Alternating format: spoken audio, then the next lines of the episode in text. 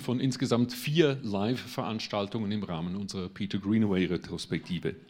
Dass dieser Filmemacher und Künstler drei Tage lang im Filmpodium gastiert, wurde ermöglicht durch die Unterstützung unseres Fördervereins Lumière sowie des Seminars für Filmwissenschaft der Universität Zürich, wofür ich mich bei beiden herzlich bedanke. Wenn Sie dem Förderverein Lumière beitreten, solche Events unterstützen und dazu auch eingeladen werden möchten, finden Sie an der Kasse Anmeldeformulare.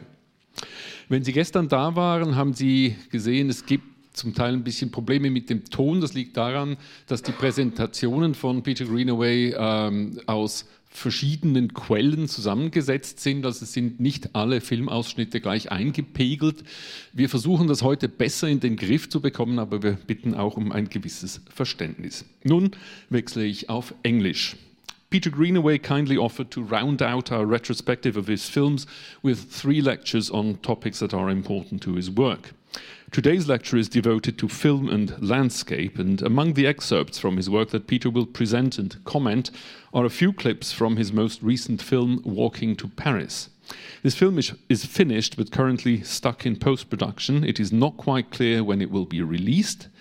We are grateful to the Swiss production company Cobra Film for allowing us to give you this exclusive sneak preview of some images, at least, from Walking to Paris. And now, please welcome Peter Greenaway.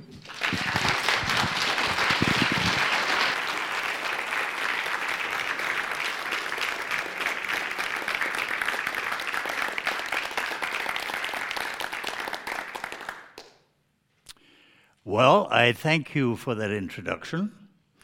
Indeed, uh, yesterday we had a lecture. Lecture sounds a bit formal, but should we say an introduction to one of many aspects I would like to imagine are characteristic of my cinema, and that was the whole question about uh, the narrative, narrativity. Let me make some statements which some of you might find to be far too provocative. Um, the way we have created cinema so far, if you believe, uh, like most experts, that cinema really began on Christmas Day in 1895 in Paris, uh, it could be described as being a writer's cinema. It's almost impossible for me to go to a film producer with four paintings, three lithographs, and a book of drawings and say, Give me the money. Uh, in a melancholy moment, I would actually argue that certainly most of the film producers I know I could consider to be visually illiterate. But I could possibly, maybe, also throw that accusation at you good people. Do you all believe that you are visually literate? By that phrase, I mean you have a great understanding, comprehension of what a picture is, how it's constituted, how it's placed historically in what the context of the last, well, I suppose we've had imagery uh, of significance for 45,000 years if you go all the way back to those cave paintings in the south of France. But I would imagine that uh, we wouldn't need necessarily to go back that far to realize that probably text was invented about 3,000 years ago, so not very long. And um, but maybe the bulk of the imagery that we would see and has been, I suppose, introduced through the ages right up till this year of 2022 in terms of advertising, for example, and also looking at these images which are here in the cinema would be basically Renaissance imagery. Now, I don't think you need necessarily to know about the obscure paintings of Caravaggio, but I'm sure you know some of them or indeed Piero della Francesca, or those three really great Renaissance artists, Da Vinci, Raphael, and Michelangelo. I mention those names, I think, because even though some of you might find, as it were, uh, an overworked branch of uh, painting history in Europe, they do represent the culmination of traditions which have been going for a very long time. So there is a way, most of our communication across all the language barriers, of which there are a great many, uh, is relative, I suppose, to the word, to notions of text. Uh, and the amount of time that you spend looking at pictures, examining pictures, opening your eyes to visual memory is remarkably little when you compare it to the amount of time and interest, patience, attention that you pay to text. So I always think it's a great cause for regret that we have a writer's cinema and we don't have a painter's cinema. I am deeply, deeply uh, prejudiced in this remark because for me, the supreme uh, visual sense of excitement and instruction is through indeed this very long history of painting we've had. Um, and I think, and I'm sure you'd agree with me, that a writer thinks very differently from a painter. So much so, since we do have indeed a writer's cinema rather than a painter's cinema, uh, there's a way that I believe what we've ended up with from 1895 is somewhat impoverished. Uh, text powerfully governs the theatre. The theatre hands its meaning down essentially in text. The text of a Shakespeare play is what holds everything together, and every single version of a Shakespeare play probably is different. That's no bad thing, but it's a very good thing. But it is still a way that Shakespeare's texts indeed are slave to words, not imagery. But I sincerely believe that um, maybe the major forms, I suppose, of contemporary literature are uh, the novel form and perhaps even more importantly, the short story form. Uh, a number, as you well know, of novels have been converted into cinema, but I would say that it might create a situation, and again, here's a provocation, that you really have not seen any cinema yet. You've only seen about 100 and was it 27 years of illustrated text. And illustrated text is not cinema.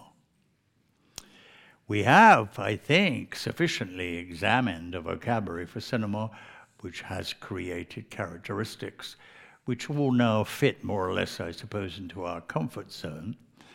But let me stress again if we'd only had a painter's cinema rather than a writer's cinema, I assure you it would be more wondrous, more magnificent, a more its own self, in a sense. I am fascinated by a concept which I would like to call cinema cinema. So, a cinema which is essentially purveying its meaning essentially in images. I think there probably was a period just before the invention of sound cinema, which is 1920, 1921, where in fact audiences were beginning to learn to look at pure cinema, that is to say, cinema which was organizing its meaning essentially through pictures without the addition of sound. Because as soon as sound came along, the audience basically switched off they switched off and thought, ah, I'm going to appreciate this in the way that I know best in my comfort zone is through text. So I think maybe those last five years prior to uh, the notion of sound cinema were the apogee, were the absolute maximum way in which an audience, admittedly they only had about five years to get used to the situation, were really looking at notions of cinema, cinema. And my great hero, my great Soviet hero, who's Sergei Eisenstein, who I've made many films about and constantly want to talk about, is certainly relevant to those particular five years. So I think the films of Eisenstein are probably the most cinematically cinema that we're ever going to get. And it's too late now because you can't turn the, the situation backwards. Okay, having given you that preamble, you can see that my great excitement, desire, and ambition is always to make the most vision conscious, the most picture conscious uh, cinema that can be uh, imagined. Of course, there are all sorts of checks and balances here which predicate against that, but I think it's necessary to struggle against those, shall we say, imperfections and see what we can do. Yesterday, we talked about narrative in all its meanings and non meanings and all its uh, pretensions and all its curious belief that the idea of the story, the story narrative, should be the basis of cinema. I happen to disagree with that and would hope maybe in the course of what we talk about tonight, digress about all sorts of side issues which would be relevant to that particular proposition. So I'm going to show you probably about eight or nine different uh, sections of film. We can't run a whole film, as we'll be here until six o'clock tomorrow morning. Um, but some of them are quite lengthy, and some of them indeed are very, very short. Um, the subject, as I suggested yesterday, was about narrative. Today it's about landscape, and tomorrow it'll be about the relationship, perhaps, of image to music. Um, can I ask you a question? I know one or two of you, and I'm delighted about this, are supposedly coming to all three of these talks. Was there anybody in the audience last night who is in here tonight? Wow, quite a lot. You are all suckers for punishment. I ask that question because there are, in a curious way, some overlaps. So some of the films that we showed yesterday are utilized in the service of discussing indeed narrative, but they can also be used indeed to talk about landscape Okay, first of all, I suppose let me give you an autobiographical note. My father's family were people who lived in the country. They were passionately interested in what we would now call nature with a capital N. They were not particularly bookish or scholastic, and their excitements were very much about observation. You know, they can tell by looking at a holly bush that when the starlings would start singing in the evening, they could tell you by maybe putting a wetted finger to the wind whether in fact it was going to snow tomorrow or not. I had a, I suppose, a very willing wish to believe that what they told me was true, but I rapidly found out, of course, although it often was true, it was also untrue. And I suppose one of the big tenets that I believe in is relative to that notion of, should we say, truth and non truth. I would say, never let the truth get in the way of a good story. that is not to evoke President Trump and start worrying about fake news. Please don't believe I would wish to give him any permission whatsoever to perpetuate the notion, indeed, of fake news. But I would also argue again, maybe parallel to that suggestion, that there is, in fact, no such thing as history. History doesn't exist. You can't visit it, it's impossible. Even though these extraordinary new telescopes that are now offering amazing photographs in our newspapers purportedly tell us what the universe looked like 13 million years ago, which implies that time travel, curiously, is indeed possible, and that indeed we can go back and see what Napoleon was doing in 1805, what Henry II was doing when he tried to kill Thomas à Becket. And I'm trying desperately to think of a good piece of um, Swiss history. William Tell, I know about. So maybe, is it really true that William Tell split the apple on his son's head? Well, you know, with the aid of this extraordinary new piece of equipment, at least theoretically, it might be possible eventually to find out, indeed, that historians were sometimes true. But I think, you know, all historians, and most of them are text masters, aren't they? Most of the historians always had some particular axe to grind. Most of them had to make a living. Most of them were patronized by important celebrated men, and so, in a sense, they had to be subjective. Maybe the two most famous historians of all time are Julius Caesar and Winston Churchill. Both these men were liars. Julius Caesar was only really concerned about expressing his own narcissistic ability to conquer essentially the French. And Winston Churchill, well, I leave you to decide, but I assure you that most of his uh, uh, very entertaining, indeed historical uh, uh anecdotes and uh, notions of so called telling the truth were profoundly uh, untrue. I suppose here's a, an interesting aside. One of his greatest contemporary supporters was a gentleman called Boris, and we all know how truthful Boris was. Let me begin with a film I made way back in 1982 called The Draftsman's Contract. I never had any idea whatsoever that it would be as popular. I use the word popular advisedly you know, it's not certainly as popular as Star Wars, for God's sake, but it did have an extraordinary run in Europe in the early 1980s. And I'm very pleased to think that the British Film Institute, which is the organization that looks after the health of British cinema very largely, has just remastered it and it's going to be represented at this year's uh, Venice Film Festival, which I'm very proud and honored to be associated with. But it's the story, really, of again, perhaps a very much painterly concern. And remember, I was trained as a painter for four years, which works on the homily that every painter should paint what he sees and not what he knows. I'll leave you to think about that for just a few seconds. Most painters paint what they know rather than what they see. For example, if you think about Rembrandt, he was right handed. It's quite difficult when you're doing a portrait of yourself to paint your hand that's actually holding the brush, it's always on the move. So the suggestion is that probably Rembrandt painted his left hand and reversed it and put it where his right hand was. He did have mirrors, so they were somewhat imperfect, but the idea, indeed, that Rembrandt painted even self portraits essentially from memory, even if that memory was only a few nanoseconds.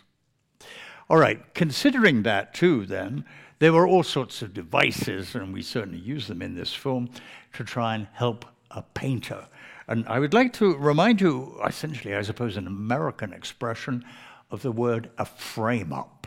A frame up where indeed circumstances are created, where we actually describe a situation or a person falsely in order to convince an audience like you that what we're telling you is the truth. Let me show you then this clip. The film is called The Draftsman's Contract. And it's rather interesting that this is the first public film I made, and inside the title of that film is The Draftsman. And I believe this notion of drawing and draftsmanship is absolutely essential to the whole of painting, and dare I say so, to the whole of cinema. Take a look at this.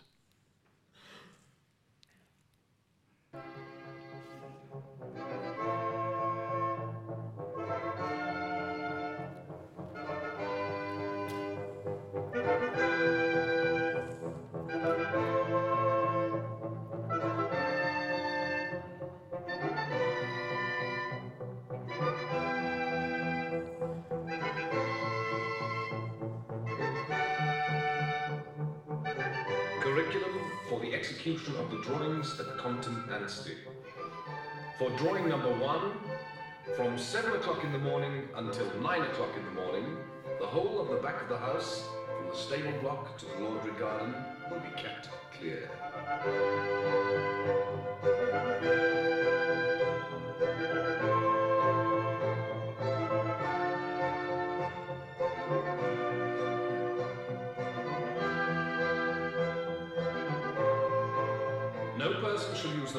Main stable yard gates whatsoever, and no person shall use the back door or interfere with the windows or furniture of the back part of the house.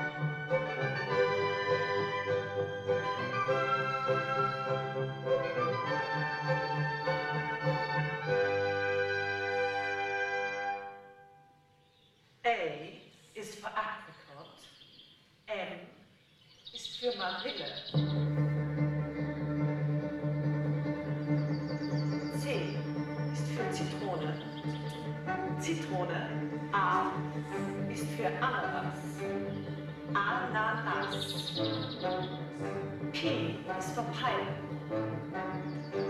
For drawing number two, from 9 o'clock in the morning until 11 o'clock, the lower lawns of the house, including the formal garden, will be kept clear. No window in the upper part of the house will be opened, closed, or otherwise disturbed.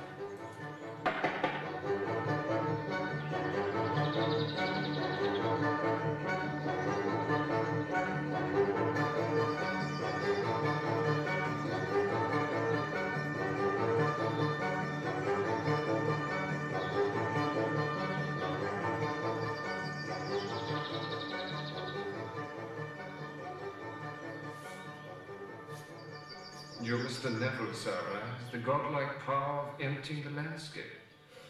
It is a wonder the birds still sing. If they stopped, I doubt whether Mr. Neville would appreciate the difference. His attitude to nature is strictly material. Thomas, why is Mr. Neville interested in my sheets? Madam, he's to draw them wet outside the laundry. Wet? Why does he want them wet? Madam, I cannot answer you that. Perhaps he has fond memories of being a baby.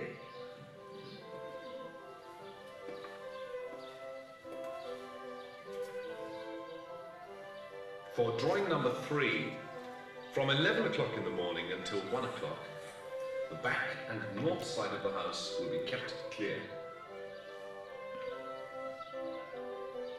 This area, that is used as a place for drying linen, will be left as asked for on an arrangement made between the draftsman and the laundress, who will take full responsibility for the disposition of the linen.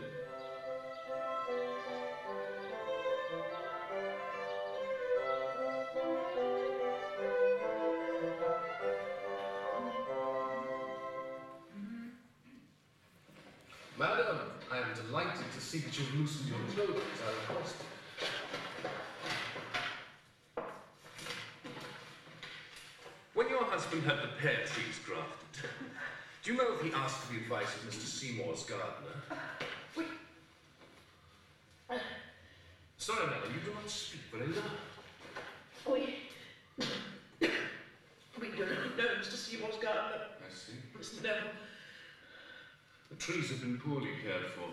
The angle between the branches and the main trunk is uh, too steep. But the original work is good. And what of the pears themselves? In season. Are they presentable? Im alten Griechenland gab es eine schöne Königstochter, die hieß Persephone. Und eines Tages kam der böse Gott der Unterwelt die die Göttin, die weinte so sehr, dass der böse Gott der Unterwelt Mitleid hatte und die You can see, since I'm certainly aware that I'm speaking to a German speaking audience, I dropped in a piece of German for you.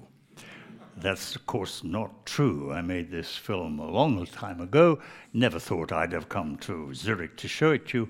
So I think the film, which is really about the year, I think, uh, what is it, 1694, was actually made in uh, mm, uh, I think, what was the year?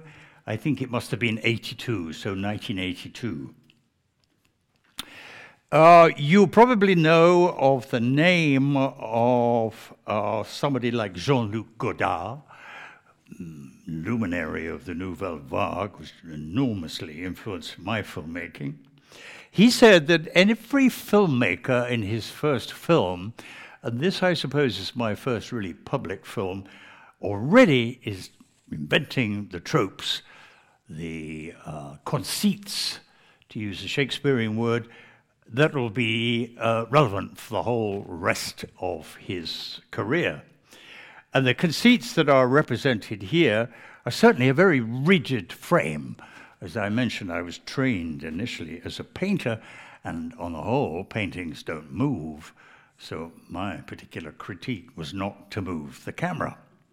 If you ever move the camera, you have to have a very good reason to do so most of contemporary cinema behaves like somebody with some vitus dance, is always on the move. And when you question why it's on the move, it's sometimes extremely difficult to find a good raison d'etre for it. So, in these early days, when I was first making films, I wanted to follow the dictum indeed of static images. And you're going to get static image after static image after static image if only to draw your attention to the notion of the fixed frame. There is no such thing as a frame in nature. I do not see you in a frame, and you do not see me in a frame. If I move over here, you see me in a rather complicated shape, which is relative to the anatomy of your skull. You certainly don't see things in frames. So we're beginning in cinema already to develop something which is profoundly artificial. And I like cinema which is profoundly artificial, which will always insist that what you're watching is not a slice of life, is not a window on the world, but is merely a film. And I think that characteristic has always remained with my cinema when you watch a Greenaway film, you're only watching a film. This isn't about reality, it's an artifice developed, what is it, 120 odd years by cinema practice. That's one of the characteristics which I learned very largely by making this film. Another one are systems. Again, I, I, throw doubt on the value of narrative for all reasons I've already suggested, and will continue to suggest. And you can see that I'm already introducing other forms of organization, which I believe to be just as valid. There's a number count here, for example. And there's a way in which the notion of the number count is instructive to the relationship. I won't show the whole film, as again, I suggest we'll be here till six o'clock in the morning, but relative to so many other particular parts, indeed, of uh, the film. I don't know whether you know the paintings of Whistler, an American who spent a lot of time in England, and he used to uh, describe his paintings as other fanciful titles, musical titles, Nocturne in Grey or a Pastiche in Blue. I'm very, very conscious of color, and I think the color characteristics already you can see in this film are very strong. The dominant colors are green, black, and white. I think you've seen enough of the frames already to understand that to be the case. I think the green, again, is relative to the fact that I come from a family who are obsessed by the greenery of nature. And that's one of the reasons, of course, that I've tried to bind a lot of these films together under this notion, indeed, that one of the greatest inspirations of my cinema, or indeed of my life, is very much about natural history in all its artifacts. This question of, um, of introducing these ideas. And then, of course, as a filmmaker, I need to plug them home and plug them home and keep reminding you. I will keep reminding you in this film of the frame, the frame, the frame of the artifice of what you're watching, and also of these notions of structure. I suppose maybe the most popular film I ever made was a movie, I don't know whether you've seen it, called The Cook, the Thief, His Wife, and a Lover, which is really all just about color. It has a plot, there are other things going on, but the dominant organization of the script is this conceit of color.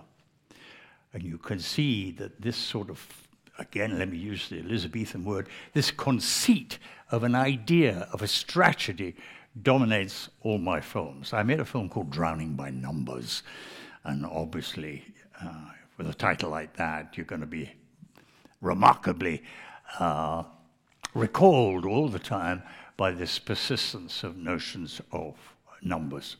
Let me ask you this as a question, hypothetical question.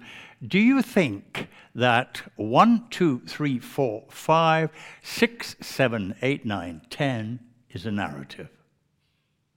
Better still, better still, thanks to the space age, 10, 9, 8, 7, 6, 5, 4, 3, 2, 1.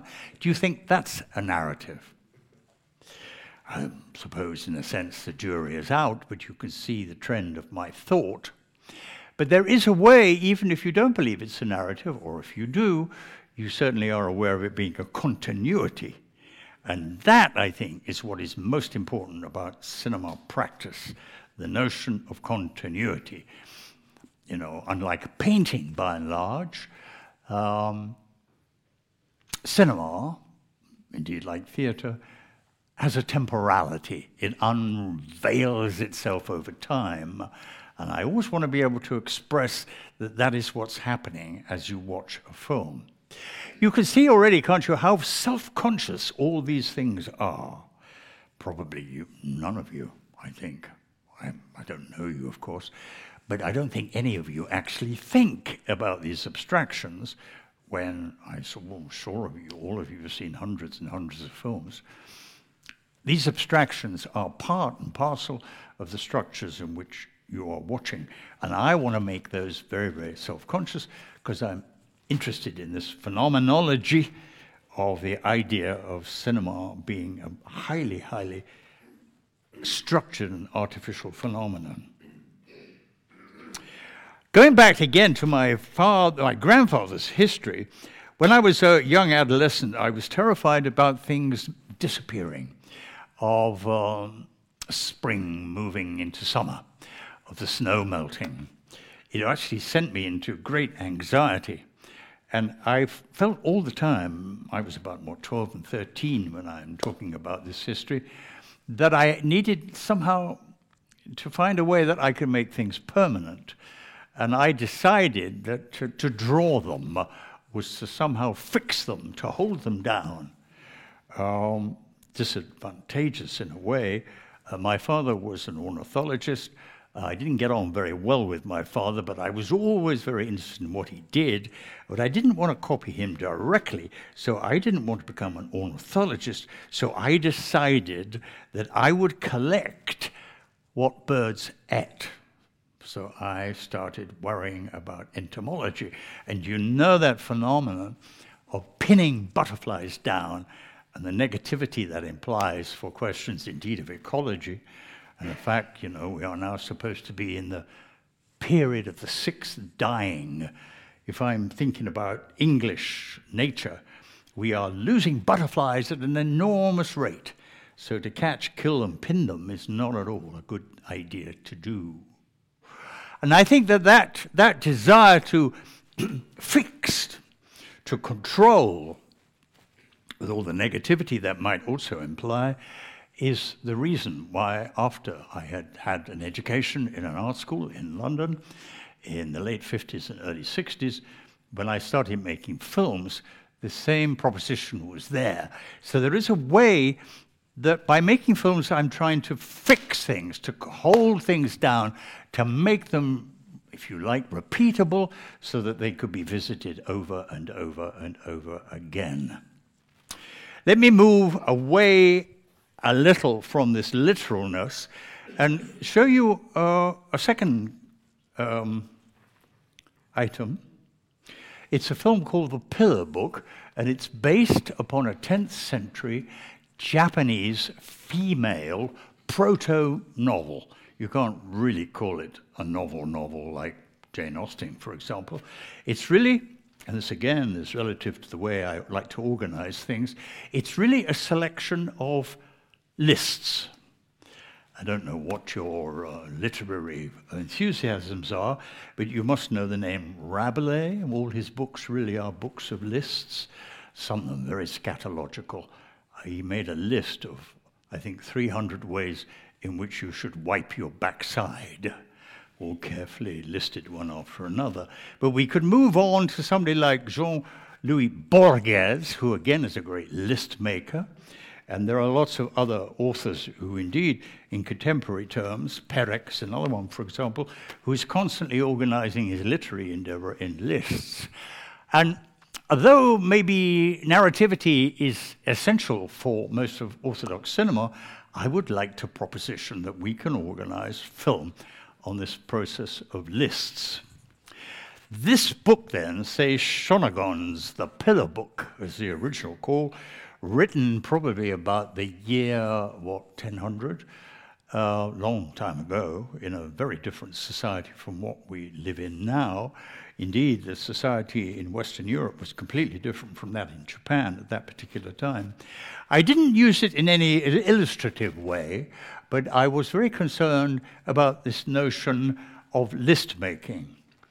So you might think this is a bit strange to contain it under the title, the rubric of indeed landscape, but consider the human body as a landscape. Take a look at this.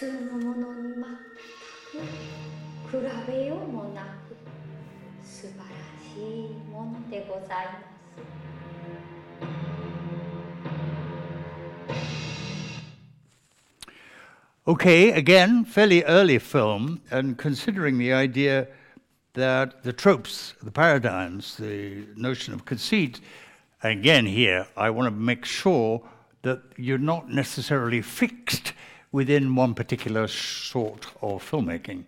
You can see here one of my great enthusiasms is this notion for calligraphy.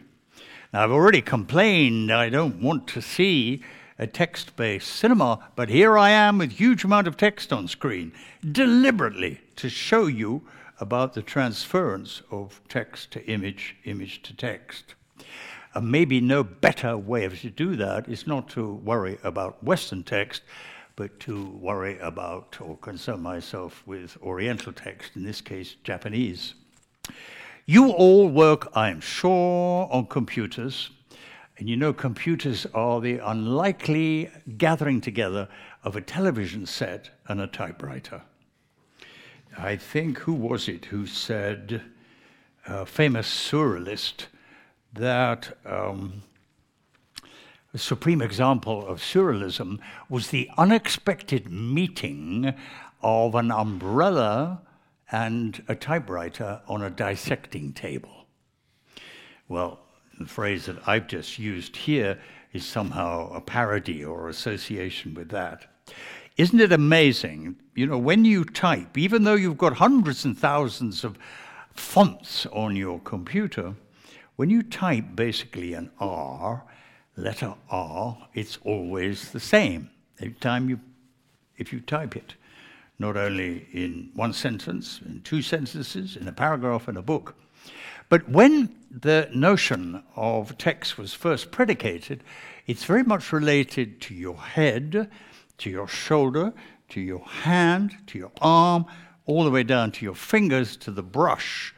So, this extension of your anatomy is responsible essentially for lighting, making the letter R.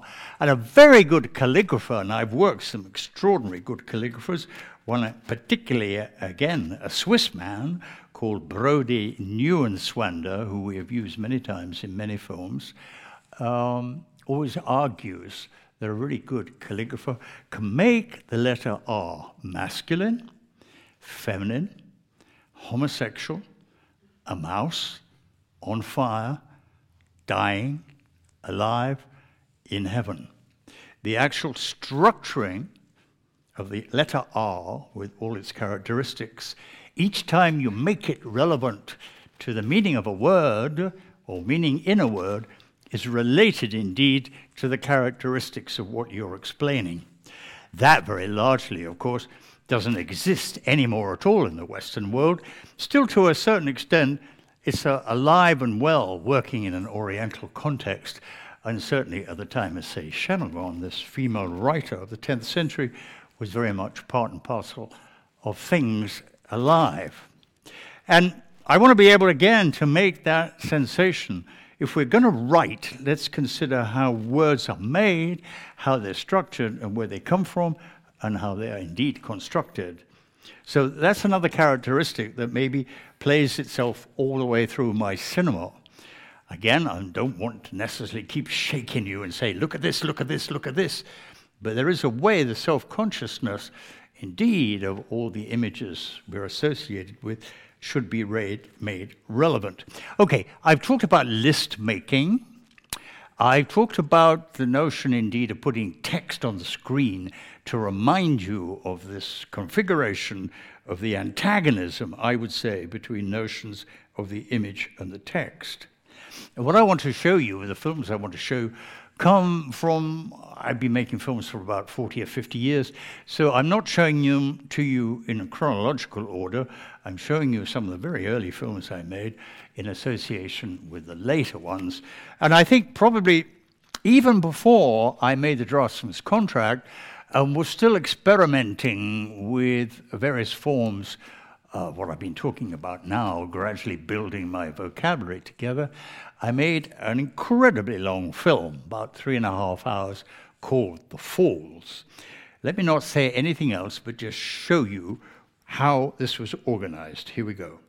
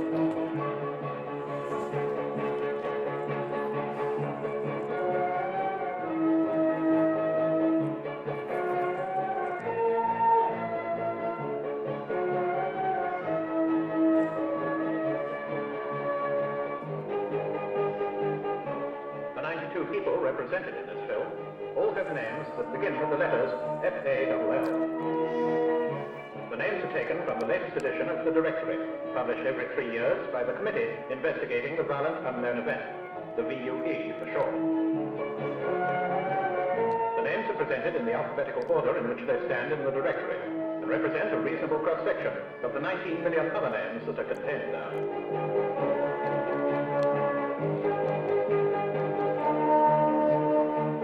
The Falls is presented in 92 different languages, of which this is the most recent English version. Orchard Fowler is a Kapistan-speaking young male man. He suffers from perpetually aching teeth, gross anemia, and a marrow deficiency. For his age and his condition, he is heavy. There is no known photograph of him. Orchard lives outside Arklow, County Wicklow, and earns a living working in an ironmonger's that makes most of its profit selling chicken wire. It is not recorded what Orchard thinks of the violent unknown event, and he is very non-committal about any opinion concerning the responsibility of birds, though in an unguarded moment he has described his enemy as the fox. This might be no more enigmatic than a reference to his profession as a seller of chicken wire.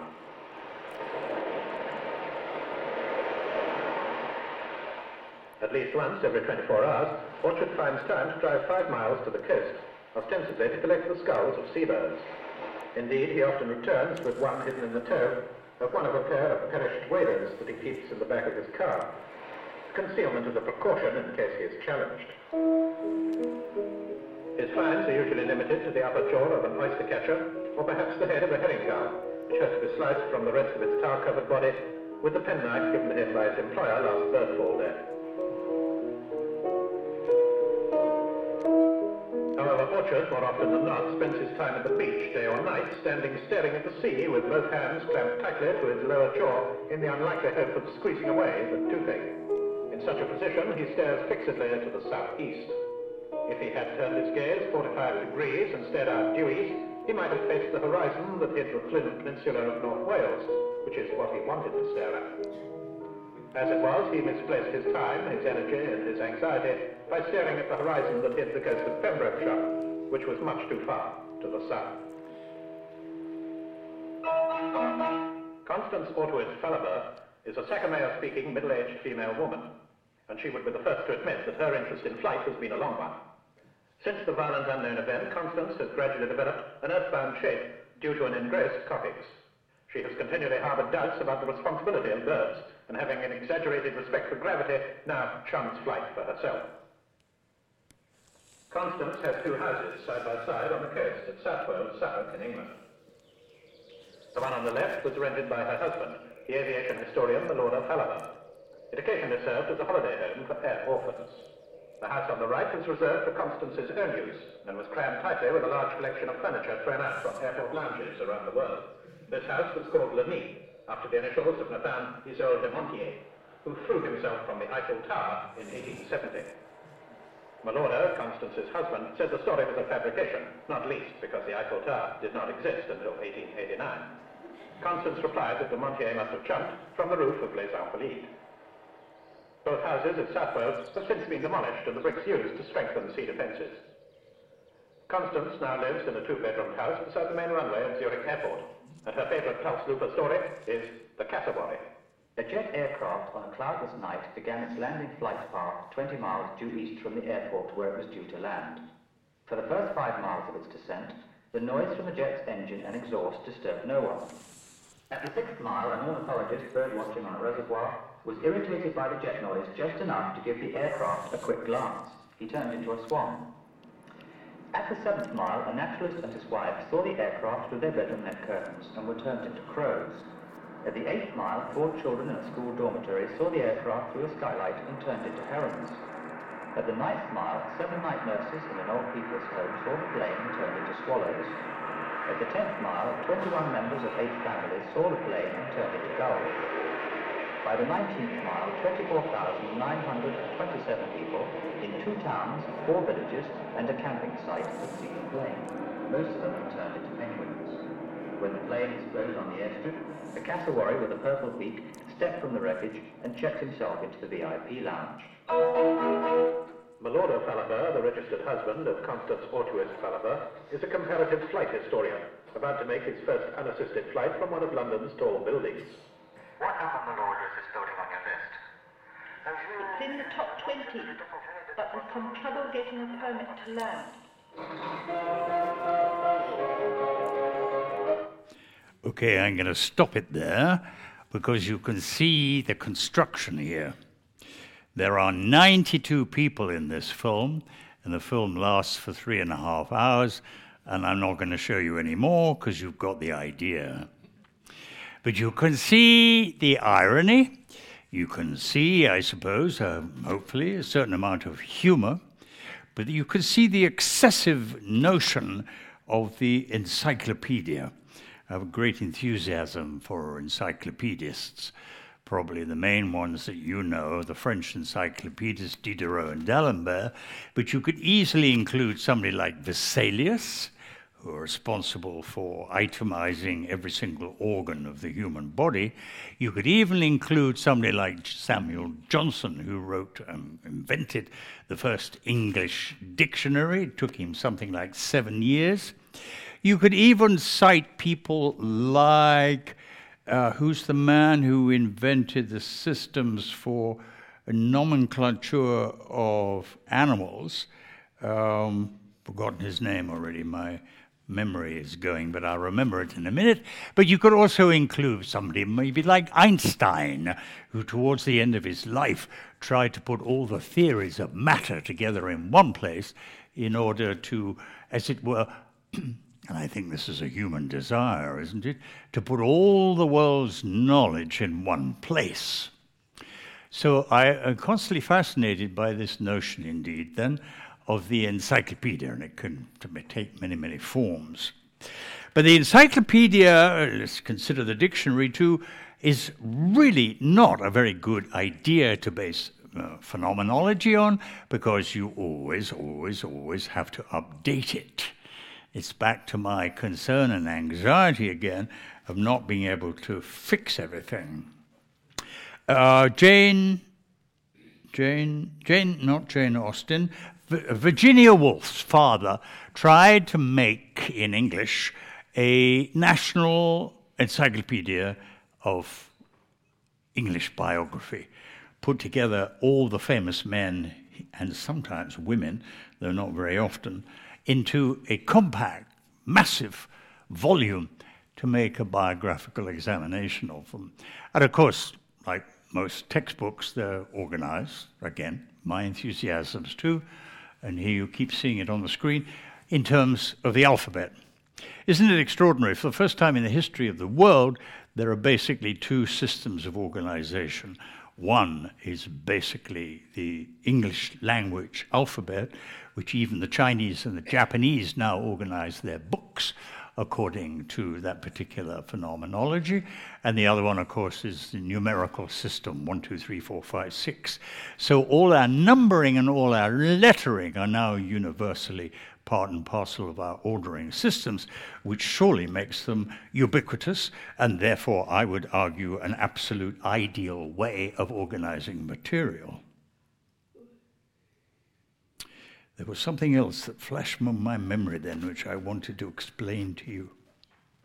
Oh, yes, this idea of Virginia Woolf's father, who had worked day and night for probably about 10 years, but unfortunately he died when he got to the letter K.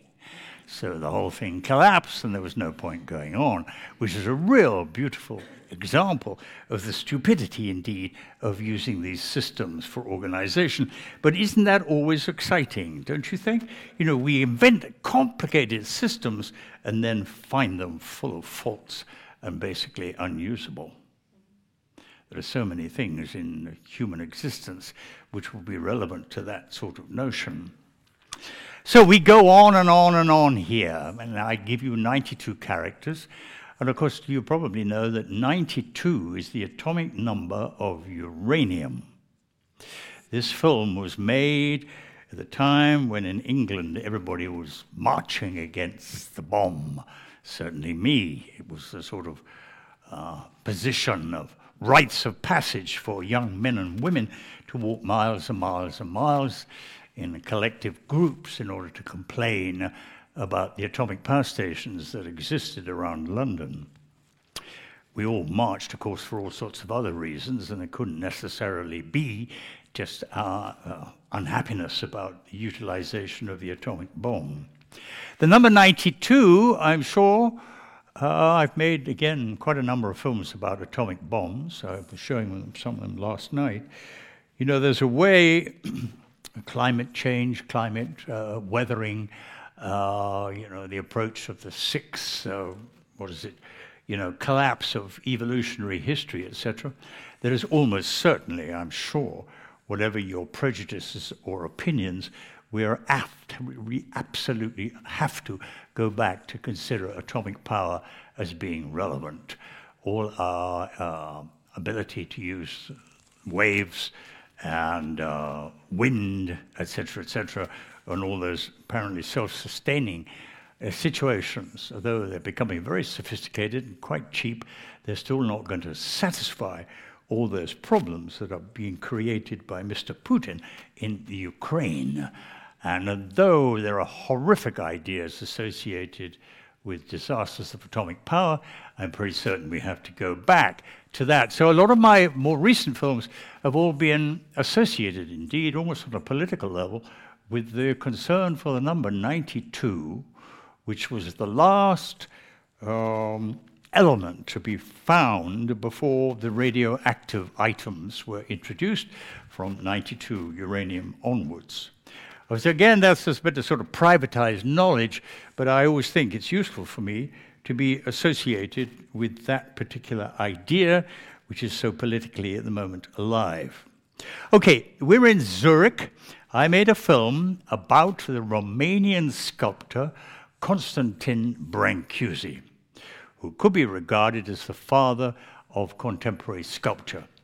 He cleared away all the Victorian 19th century decorative clutter, which I certainly see here in your city.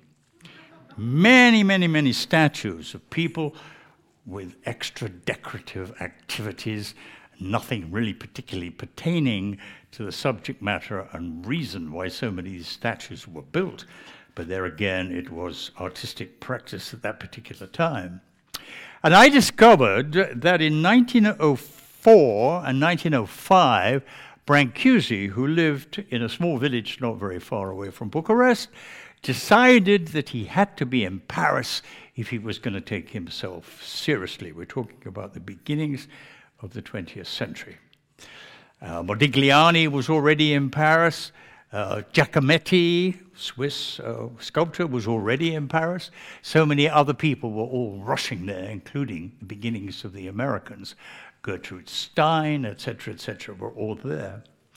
But the poor man, and I literally use that word poor, had no money. His parents were poor shepherds living virtually on the breadline. So if he was going to go to Paris, ideally he could go there by train. There was a series of trains, but he had no money, couldn't afford the train fare, so he had to walk. So he walked all the way from basically Bucharest to Paris. It took him two years. It's over 2,000 miles. He doesn't necessarily walk in a straight line because he was always experimenting with materials. He would take materials out of the natural environment, and this is why I want to include this section here in this notion of landscape, actually utilizing the landscape and I don't know how thoroughly you might know Brancusi's subjects, but they were very much about truth to materials. You know, he couldn't understand why sculptors, people like Rodin, for example, were essentially trying to turn marble into Icarus's wings, or indeed to be able to try and pretend that bronze was flesh he eschewed those sorts of ideas and went back to the material to dictate how things were. I was fascinated by this and decided to make a film about this long journey he had. He had all sorts of adventures, some of them uh, romantic, some of them very erotic.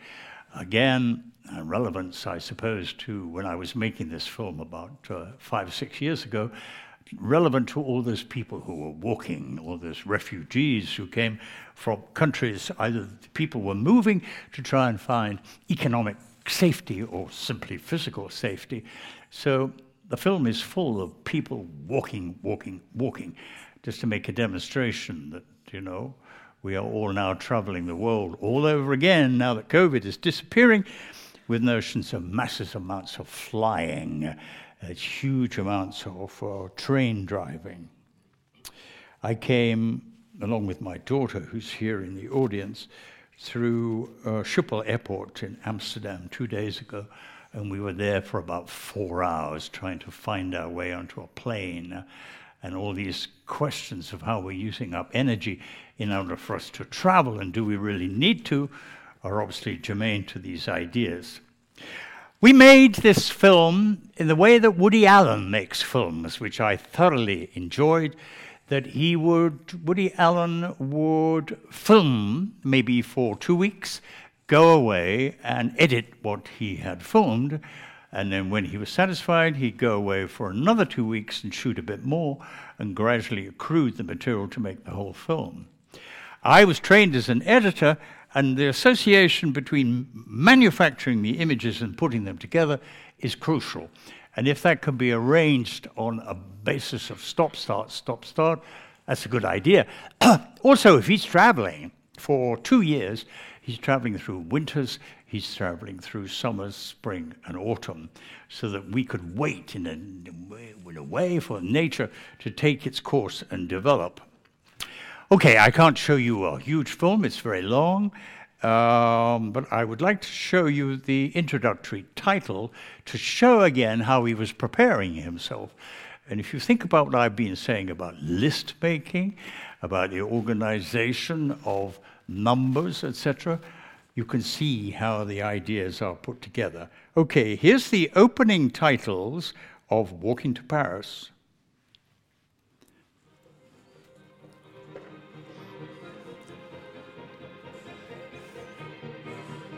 Pair of spare shoes, a hammer with a well-worn wooden handle, a short-handled axe, three chisels,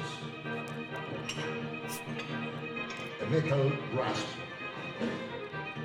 underwear much worn and much washed, a cutthroat razor,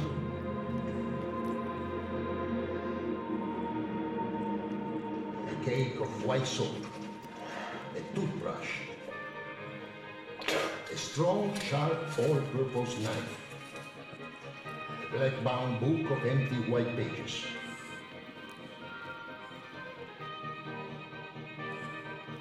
Romanian notes,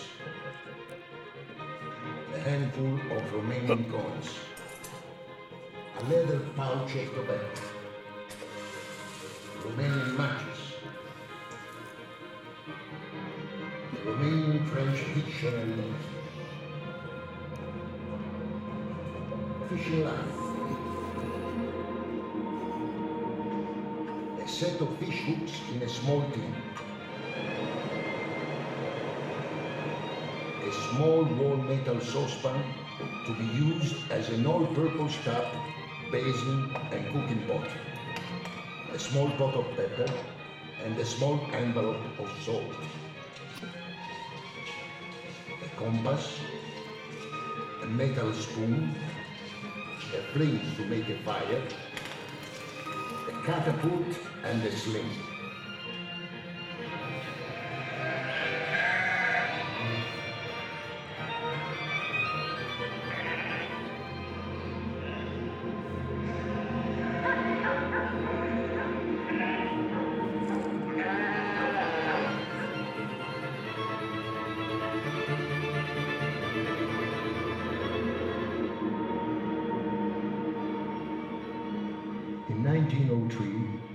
Farmer's son from Romania packed a heavy sack with essentials for a walk to Paris.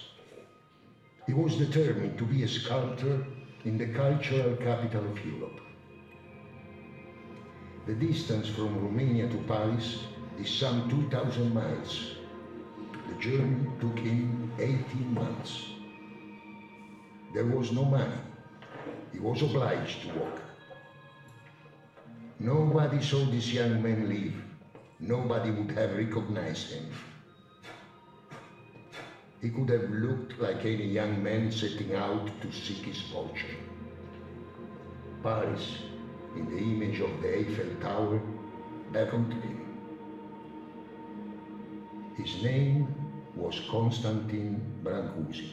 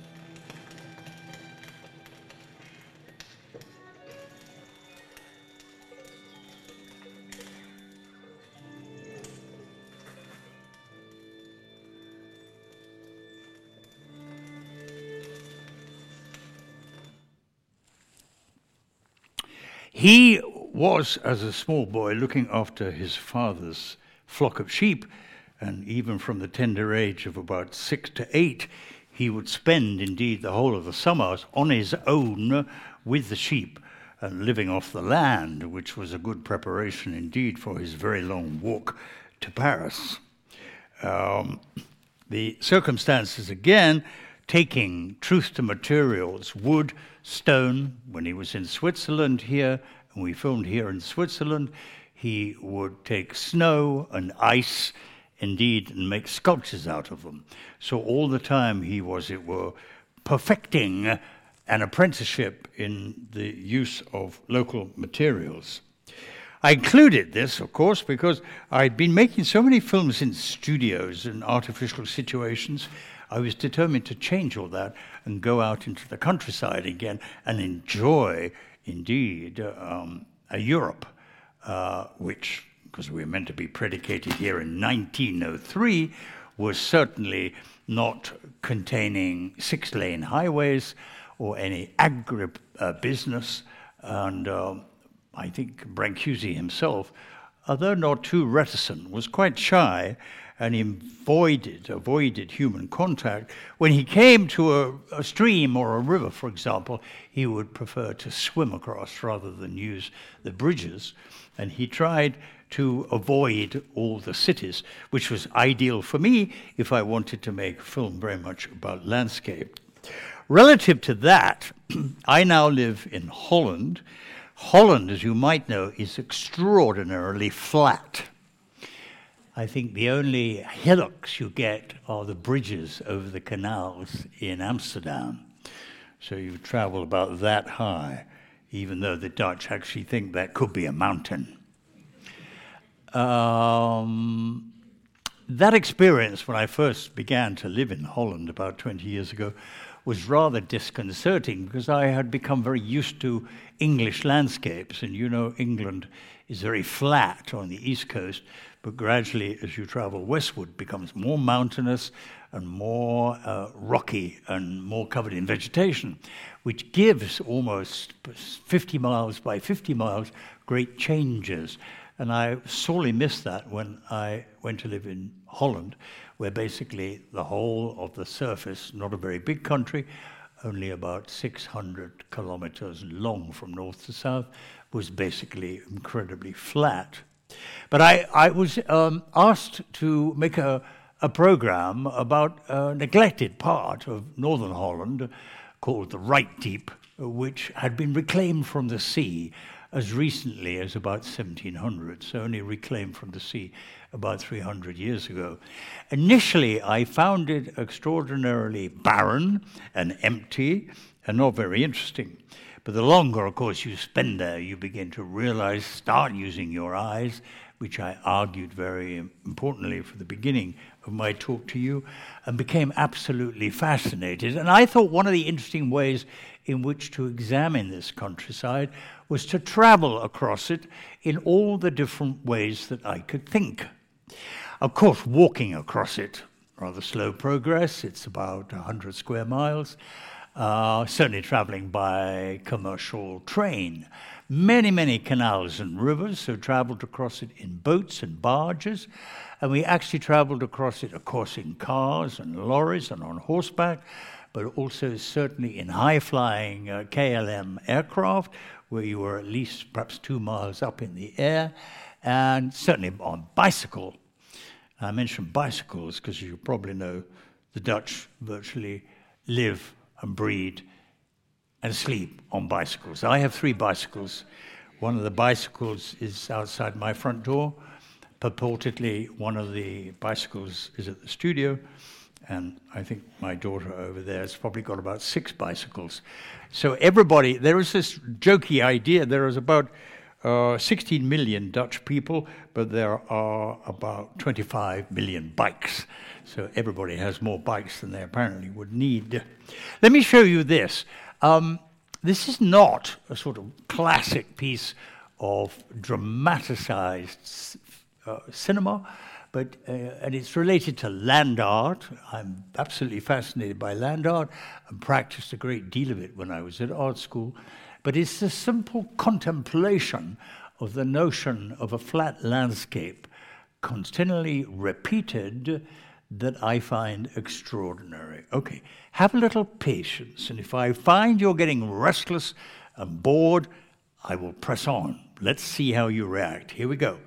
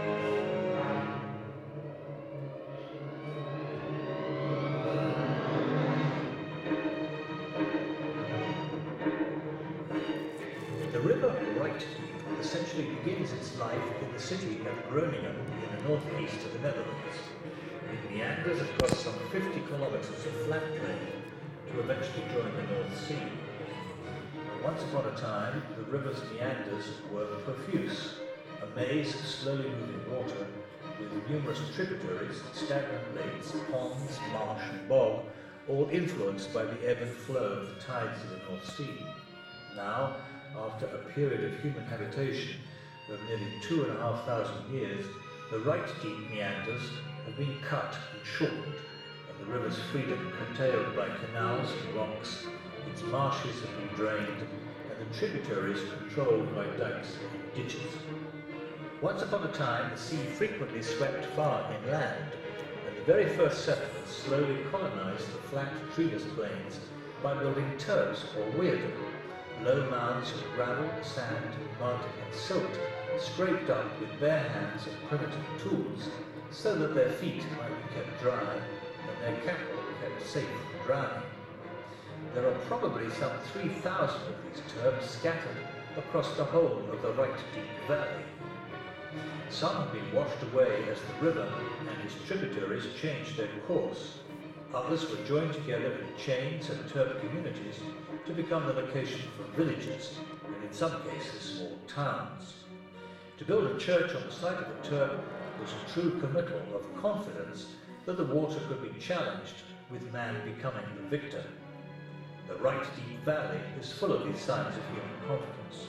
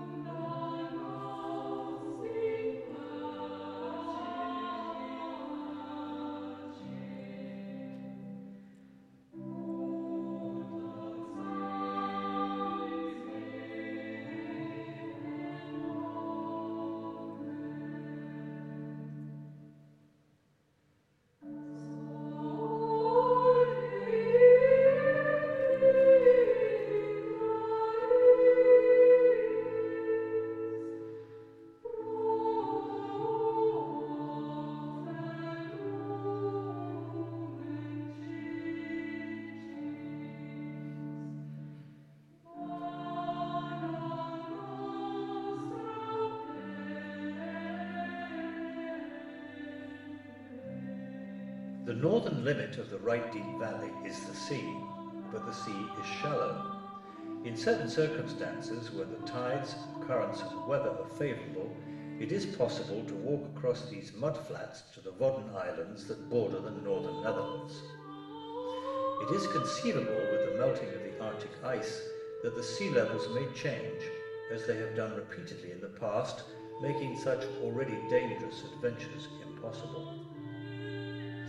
With a view to settling the mud, protecting the existing coastline, and extending the land, these flats have been colonized by hundreds of thousands of stakes driven into the seabed to encourage the drifting mud to stabilize and eventually dry out. But changing economic and ecological circumstances now make the desire to extend the land less imperative. The stakes, in the meantime, have not been lifted. From the air they form impressive geometrical patterns that echo the early paintings of Mondrian and make an appropriate metaphor for the desire for control that the Dutch, perhaps with necessity, wish to exercise in the manufacture of their Dutch landscape.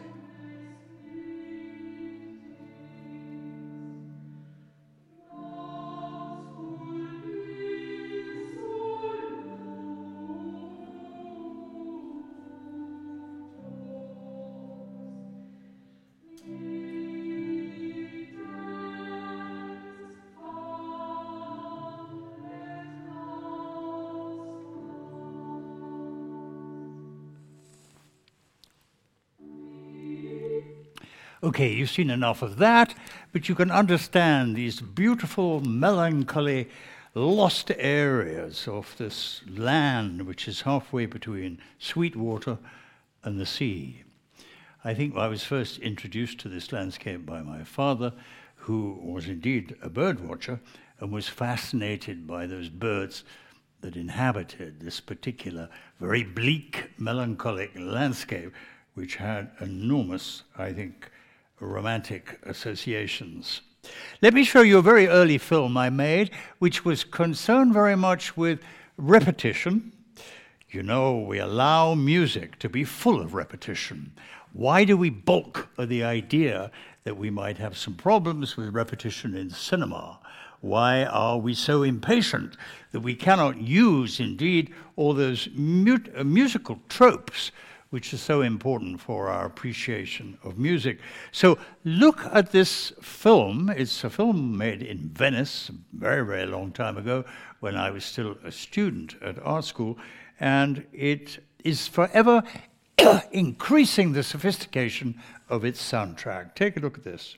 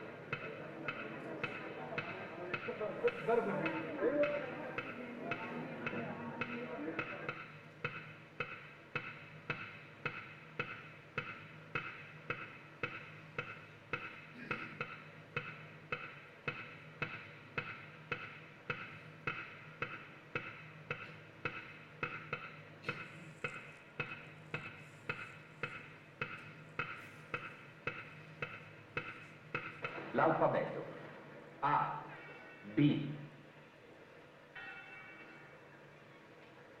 C, D,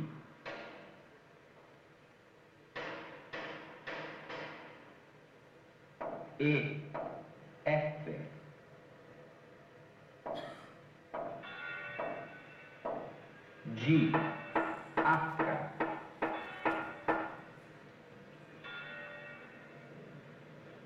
I, il lungo.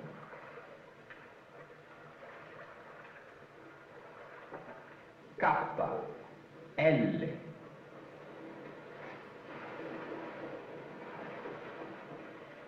M, N,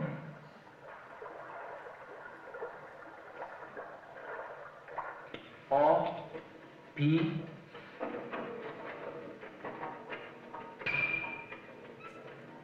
cours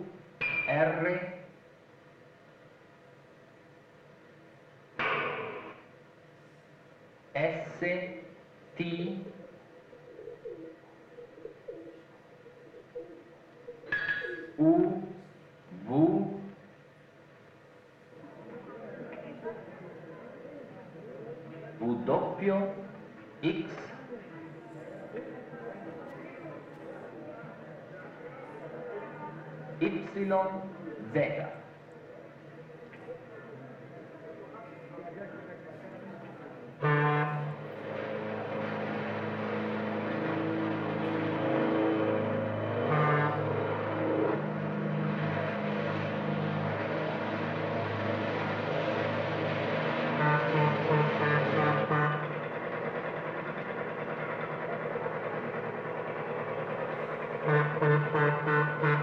Esempi di consonanti per paragone. Fato, fatto. Avremo, avremmo. Coro, corro. Capello, cappello.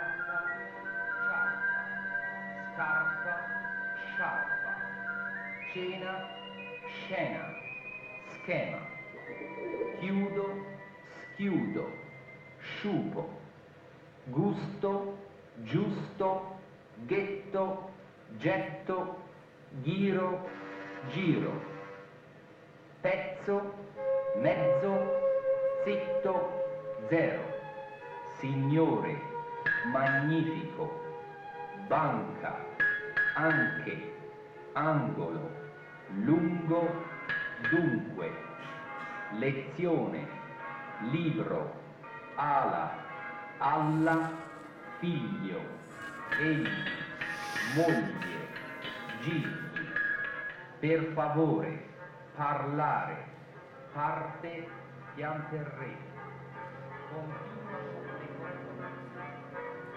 famiglia, fanciullo, piano, chiama, piede, musica.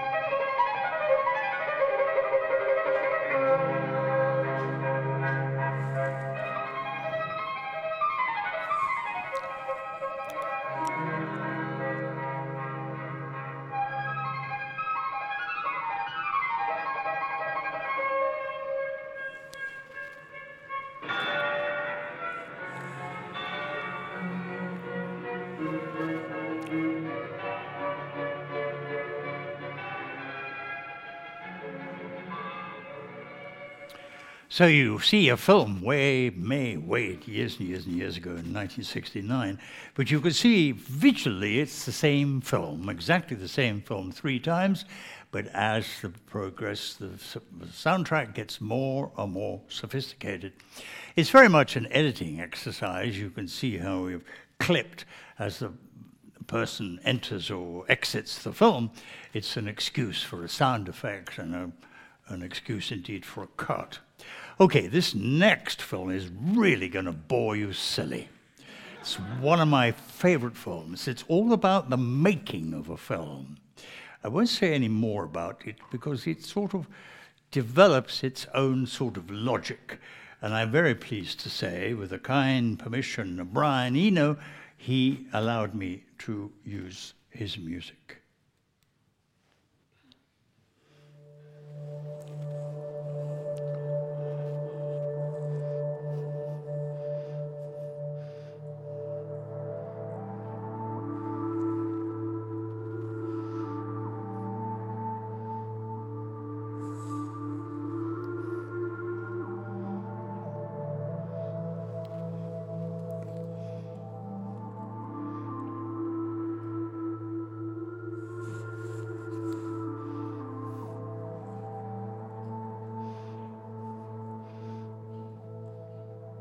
Institute of Reclamation and Restoration are steadily examining and reappraising the papers of Luper. It is hoped eventually to make a complete and definitive reconstruction of his research. The papers we have discovered so far run into hundreds of thousands, and almost daily more papers are being added.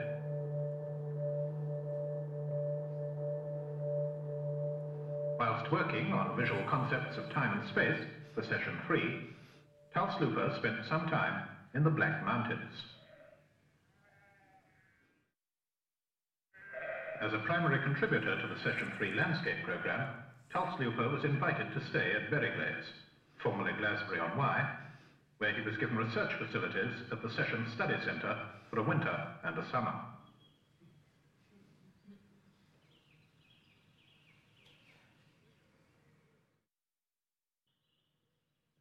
The majority of the papers, drawings and photographs referring to Tulse vertical features were found some years ago in a farmhouse at Bridsor.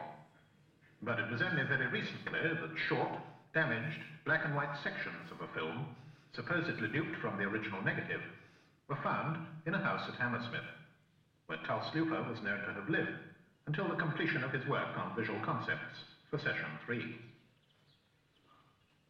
The IRR also have in their possession a short section of 16mm colour film consisting of 11 shots, which has been regarded by some as being a section of Luper's lost vertical lists. It was found wound into a grading copy of Tulse Luper's film, Dear Phone, that had been stored in a converted water tower film vault at Goole on North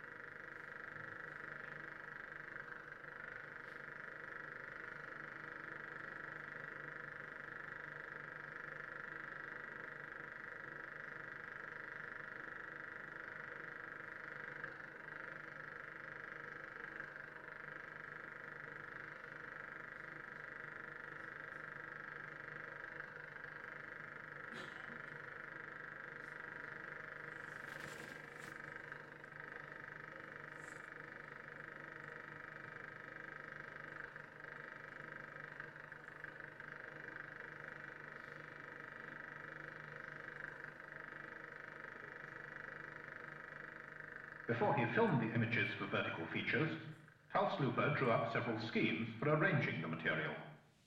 Many of the schemes were organized on grids of varying dimension. He wanted an overall shape, a square, that could be divided up symmetrically, that would have a single central image and self-contained rows running both down and across. A multiple of any odd number would have given these characteristics, but Tulse Luper, in the end, appears to have decided on a format of 121 images divided into 11 rows of 11.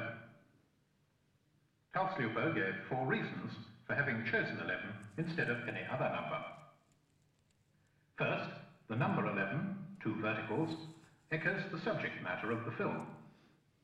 Second, if the format 11 times 11 is rearranged, it can be made to form a square complete with diagonals, thus echoing the total shape of the project and marking by the intersection of the diagonals the central image of the project. The third reason was that if the square of 11, 121, is written in this way, the strokes could be arranged to make a square. And the fourth reason was that 121 is the same backwards as well as forwards, suggesting that the total project was reversible. With the information gained from the notes, and with the drawings and sections of film as a guide, the Institute of Reclamation and Restoration have decided to make Tulse Luper's film again, called this time Vertical Features Remake. There is a note on drawing and instruction 3007D, which appears to organize the 121 basic images in a scheme of progressive image length. The Institute has adapted this device into a structure where each successive image of the 121 images is one frame longer than its predecessor. It seemed that Tulse Luper had also made elaborate plans to underline and contrast with natural sound the organization of the images in his original film. But having no clear idea of the total sound conception, we have conceived our own, trying to follow the spirit of his experiment. We make no claim that this film reproduces the film Tulse Luper made, or would make now if given the opportunity again, though we believe it is made in the direction of his inquiry. As a further contact with Tulse Luper, we went to Berryglaze and the Black Mountains to find in the same area as Luper did the vertical images for the film.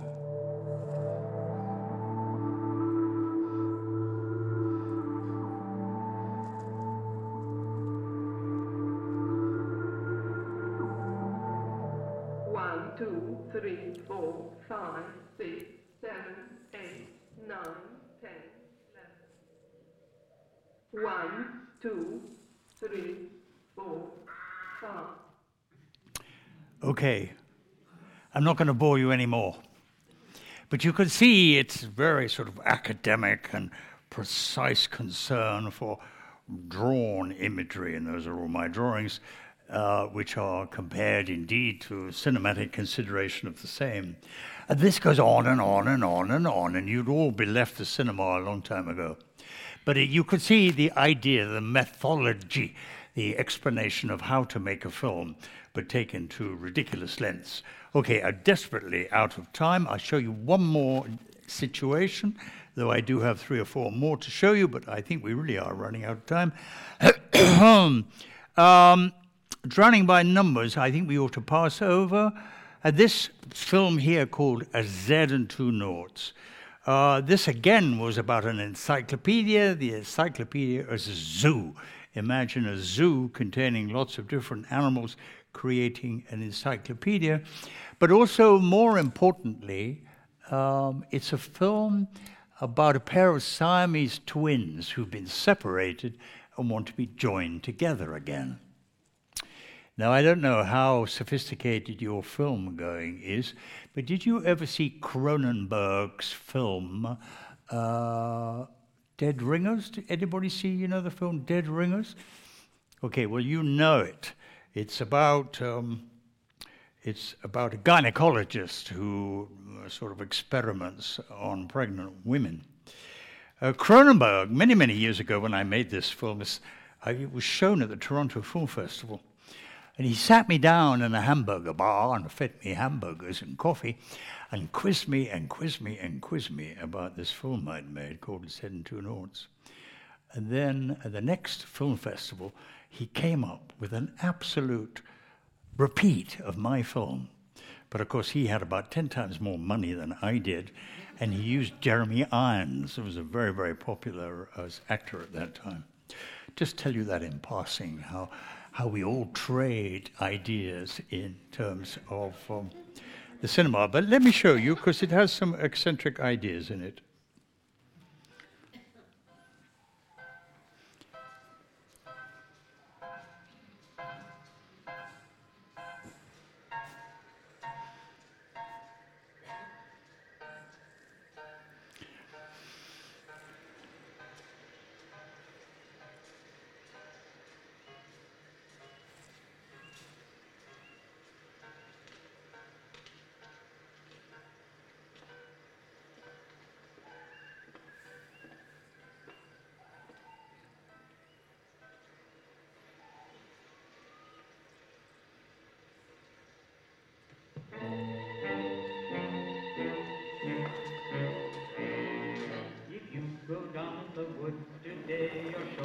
Big surprise. If you go down in the woods today,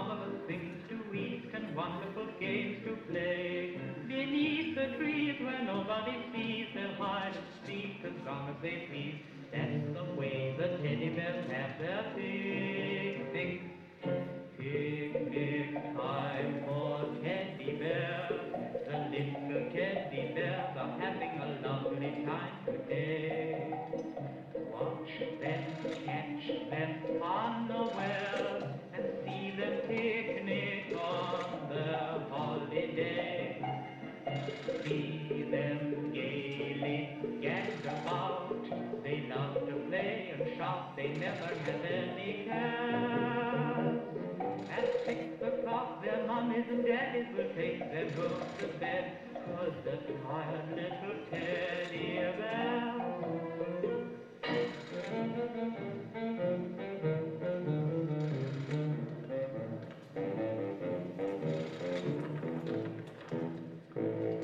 If you go down in the woods today, you'd better not go alone. It's lovely down in the woods today, but safer to stay home. God, this floor's hard. Together there for certain because today's the day the teddy bears have their picnic.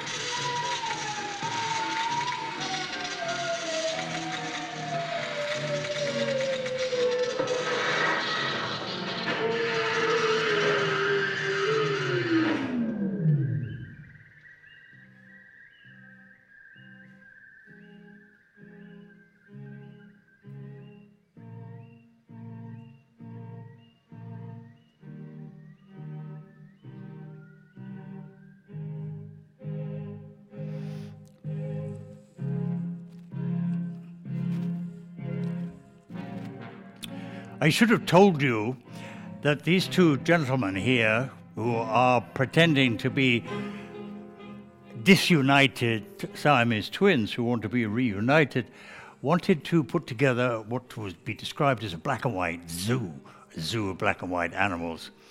And as the film progresses, we uh, place under special circumstances a whole series of animals. Think of black and white animals uh, angelfish, um, Dalmatian dogs, zebras, swans, and we decayed these animals. We put them far afield, a long way away from habitation, and we allowed the flies in, and very, very slowly they all decayed. This film was often repeated. You must know the gentleman, what's his name? Tell me his name, who spent a lot of time putting sharks in tanks.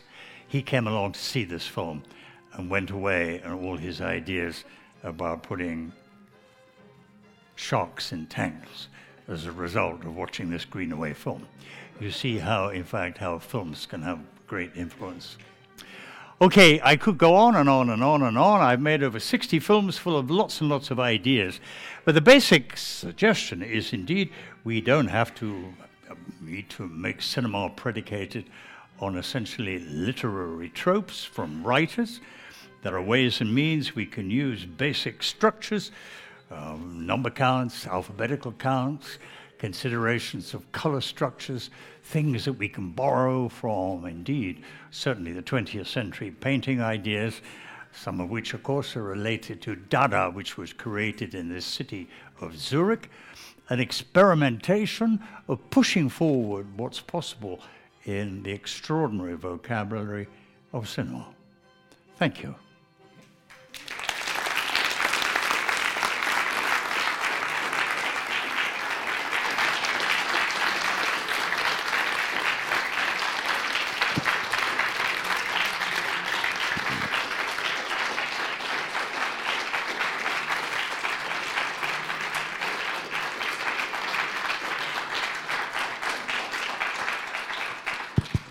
Thank you, Peter.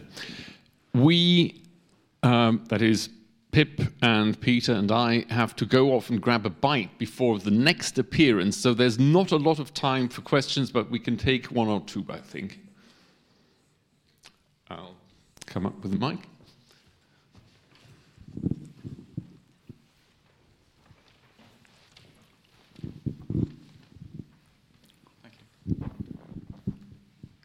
Yesterday I had one question. Today I have two questions, and tomorrow I probably have one question again. You honed down that point yesterday quite a lot that you want cinema to be a lot more like the reality outside of cinema and much less like the illusion inside of cinema. I wonder why. Does good cinema not transcend reality in some sort? Is there such thing as good cinema? I hope you do something like this. Okay. Well, thank you for the backhanded compliment. Best I can do. The second question is the one that I'm more interested in. You seem to hate stories a lot, and you also repeated this point today again that stories, to your mind, are very ephemeral and very transitory in that sense. And to make that point, yesterday you showed The Last Supper of Da Vinci. And you made that point yourself that this painting is in a very poor and deplorable state of being. And I wondered how you can square this, because you mentioned that this painting is somehow more, more lasting than the story. Yet the painting is deploring in front of our eyes, in, in essence. And the story that it recounts really isn't. And the story that it recounts in the Bible is still alive. And to make this long question short and end it here, you made the same point about the Mona Lisa and that you love the Mona Lisa. But I would argue that the Mona Lisa is only as famous as it is because it was stolen three times, and not because it was drawn as well as it is. You have studied your history very well. My first uh, reply would be all the most interesting people are full of contradictions. I think also the ideas that you, in a sense, have quite blithely criticized are not in any way uh, shaken by your particular attitudes. I actually never, never, ever mentioned the Mona Lisa, so that's an extra phenomenon. I certainly think The Last Supper is an extraordinary painting. I just do think that um, if you think about the Bible, you think about Genesis, it was written in Aramaic, it was translated into Hebrew, it became part of the Jewish language. So, what price the notion of continuity from the original? As we suggested even earlier this evening, the, one of the great maybe criminal activities and dissatisfaction of text is there are many, many languages in the world, certainly over 5,000. So doesn't that make an equation with some of your criticism? And doesn't it peculiarly answer for the deterioration of the surface of the Last Supper? Consider Aramaic into Swiss. I also thank you, Mr. Greenaway, for the backhand compliment. My pleasure. Anyone else? One last question. Hello, I would like to pick up the, the storytelling. You mentioned that yesterday, and then today, yes, you said before, like you, you don't like stories. You said yesterday they're for, they're for children. Uh, I think you like stories. The way the way you talk, well, when you took the, the night watch, well, first you call it night watching. So that's for me really part of the story. You have to watch it. And then you you take a picture and you turn it into a story, almost like um, Hercule Poiresque. Coming in, yeah, that's the, that's contradiction. Uh, yes, well, I've already mentioned about the value of contradiction, but I think there is, and this is, I suppose, a confession. I am ridiculously clever at making stories. And I think that cleverness is extremely dangerous. And I want to try and hold it at arm's length. And I do believe, you know, it says in Genesis, in the beginning was the Word. I don't know, are you Jewish? One can understand a particular concern with that. But then God sent Adam out, as you probably remember, I think it's chapter 9, and asked Adam to name everything. How can you possibly name everything until you have it? I had a big exhibition at the Venice Biennale, I think six years ago, which really did make a demonstration and said this very loudly In the beginning was the image. And I still believe it to be absolutely true. You cannot have a text without having an image. Okay, I really think we have to cut it short there, unfortunately. But um, there is a screening of the Greenaway alphabet, Saskia Boddeke's portrait of Peter at quarter to nine, and there will be a Q&A with Peter and Pip Greenaway after that. And there is another lecture tomorrow preceded by a lengthy conversation between the two of us, which will also give you ample room for questions. So please come back. Thank you.